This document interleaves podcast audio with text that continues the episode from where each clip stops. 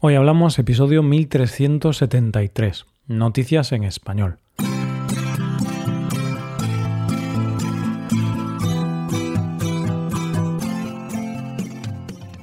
Bienvenido a Hoy Hablamos, el podcast para aprender español cada día. Si te gusta este podcast, puedes sacar más provecho de él revisando la transcripción para poder aprender palabras y expresiones nuevas. Para ver la transcripción tienes que ser suscriptor. Hazte suscriptor premium en hoyhablamos.com. Hola oyente, ¿cómo estás? Los jueves son días de noticias. Comenzaremos con la explicación de cómo nació una creencia popular. Seguiremos con una polémica sobre los suecos y terminaremos con una iniciativa muy necesaria de un restaurante. Hoy hablamos de noticias en español. Recuerdo que cuando vi la película 21 gramos, me impactó mucho saber de dónde venía el título y es que 21 gramos es supuestamente el peso del alma, el peso que perdemos cuando morimos porque el alma abandona nuestro cuerpo. Esta es una creencia que existe y en nuestra primera noticia de hoy vamos a conocer cuál es su origen.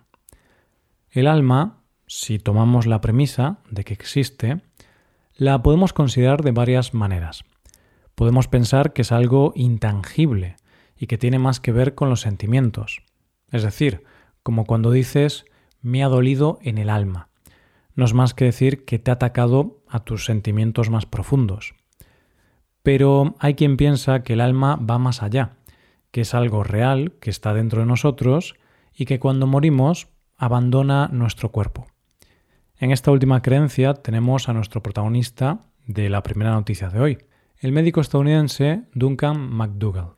Este hombre, en el año 1901, pensó que la única manera de demostrar que el alma existía era conseguir medirla en el momento que abandonaba el cuerpo. Es decir, si pesaba, existía.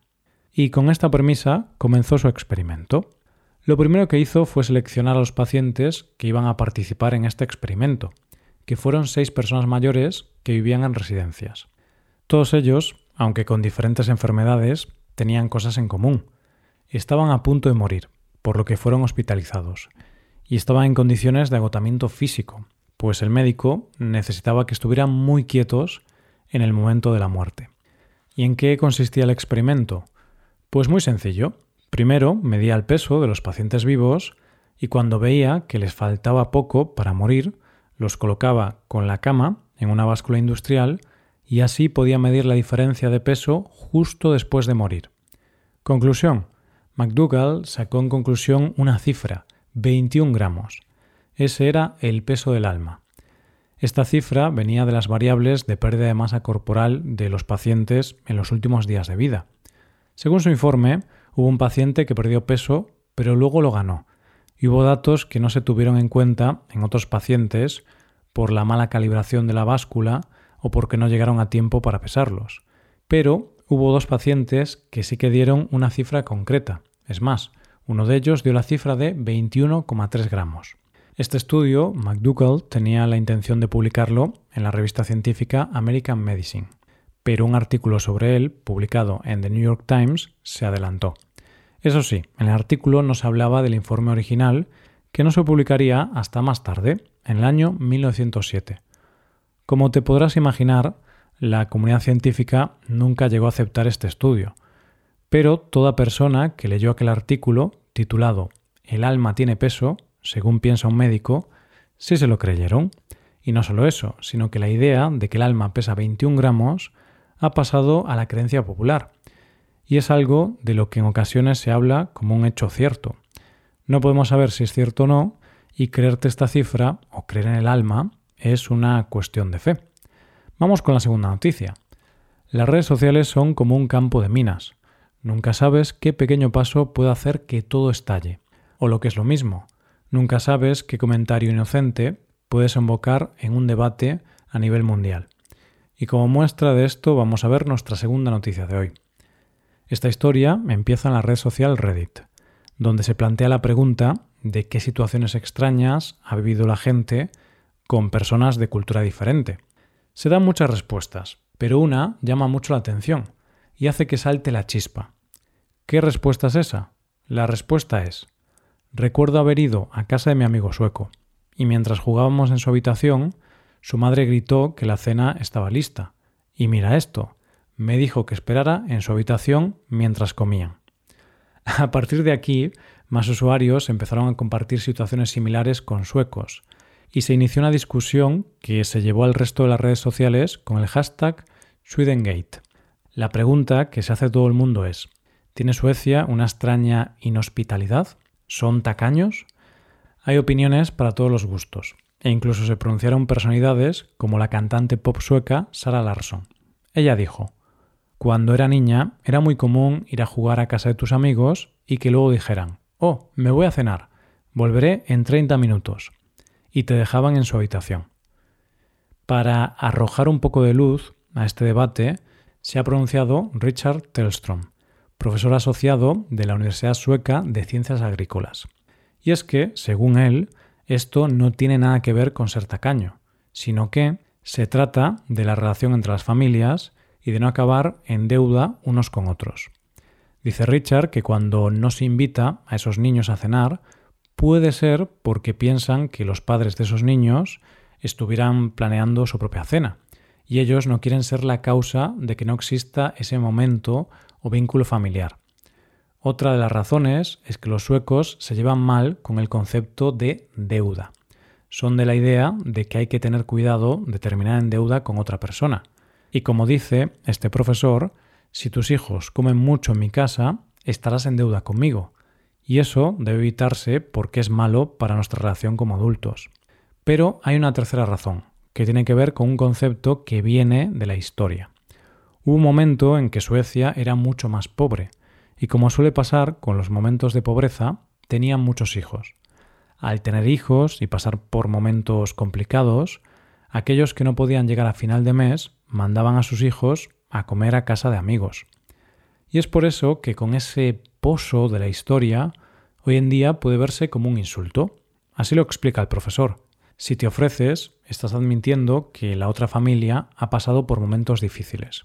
Y es que nuestra manera de actuar como cultura tiene mucho que ver con nuestro pasado, de dónde venimos como sociedad. Y sé que este podcast también se escucha en Suecia y tenemos bastantes oyentes suecos. Así que, por favor, contadnos vuestra opinión sobre este asunto y sobre las afirmaciones del profesor Richard. ¿Estáis de acuerdo? Llegamos a la última noticia del día. Decía Joaquín Sabina en una canción que solo en Antón Martín hay más bares que en toda Noruega. Y es que España es un país en el que gran parte de su economía está sustentada por la hostelería. Pero una cosa curiosa que ocurre es que la hostelería es básica para nuestra economía. Pero sus trabajadores son de los peores pagados y tienen condiciones bastante precarias. Y de una iniciativa para acabar con eso es de lo que vamos a hablar en nuestra última noticia de hoy. Para nuestra última noticia nos tenemos que ir a Málaga, y más concretamente a una hamburguesería llamada Grillaera. Y antes de nada, antes de hablar de la noticia, voy a explicar el nombre de esta hamburguesería que es un juego de palabras que posiblemente no entiendas, oyente. Grill es la palabra en inglés que hace referencia al objeto para cocinar la hamburguesa. Eso es fácil. Sin embargo, en español tenemos la palabra coloquial grillado, pronunciada como grillao, que es una forma muy coloquial de decir que estás loco. Entonces, si le dices a alguien estás grillao, es como decir estás loco. Entonces, este sitio ha hecho un juego de palabras con la palabra grillao y grill, grillaera. Bueno, pues si vas a esta hamburguesería, una vez allí, para saber de qué va la noticia de hoy, tenemos que pedir la carta. Y ahí es donde está la sorpresa. Porque cuando se llega a la segunda página de la carta, la mayoría de los clientes se quedan ahí porque en esa página se puede encontrar un texto que dice Disfrutando con Grillaera estás contribuyendo a crear una profesión más justa y erradicando una lacra social alrededor de la restauración. Y se puede seguir leyendo. Todos nuestros grillaos están contratados las horas que trabajan. El sueldo de nuestros grillaos está estipulado por el Convenio de Hostelería de Málaga. A continuación se puede leer de forma detallada el sueldo de los trabajadores y cuáles son las condiciones de todos los trabajadores lo que paga el restaurante a la seguridad social, las horas que trabajan, cuántos tienen contrato indefinido o cuántos trabajadores tienen en cada puesto. Se explica también las horas que trabajan y que todos sus trabajadores tienen dos días consecutivos de descanso. ¿Y por qué han hecho esto? La mejor manera de explicarlo es a través de las palabras de uno de los creadores de este restaurante. La idea fue de uno de mis socios. Al abrir nuestro local de Málaga nos dimos cuenta de que ninguno de nuestros camareros había estado contratado jamás por las horas que realmente trabajaba. Y nos dimos cuenta de que teníamos una desventaja competitiva porque nuestros precios eran los mismos que los de la competencia, pero pagábamos mejor a nuestros empleados. Así que dijimos, ya que lo hacemos, vamos a decirlo. También podríamos haber hecho como los demás, pero no nos parecía lícito. La consecuencia es que el restaurante se ha convertido en todo un fenómeno y está recibiendo más clientes de los habituales. Y la verdad es que la comida tiene que sentar mejor sabiendo que la gente que está preparando esa comida y atendiendo las mesas tiene buenas condiciones laborales. Esperemos que este restaurante sirva de ejemplo y más restaurantes y bares sigan esta iniciativa. Pero claro, para eso tienen que mejorar las condiciones laborales de los trabajadores del sector. Y esto es todo por hoy, ya llegamos al final del episodio. Antes de acabar, recuerda que puedes utilizar este podcast en tu rutina de aprendizaje usando las transcripciones, explicaciones y ejercicios que ofrecemos en nuestra web. Para ver ese contenido tienes que hacerte suscriptor premium en hoyhablamos.com. Esto es todo, mañana volvemos con dos nuevos episodios. Lo dicho, nos vemos en los episodios de mañana. Paso un buen día. Hasta mañana.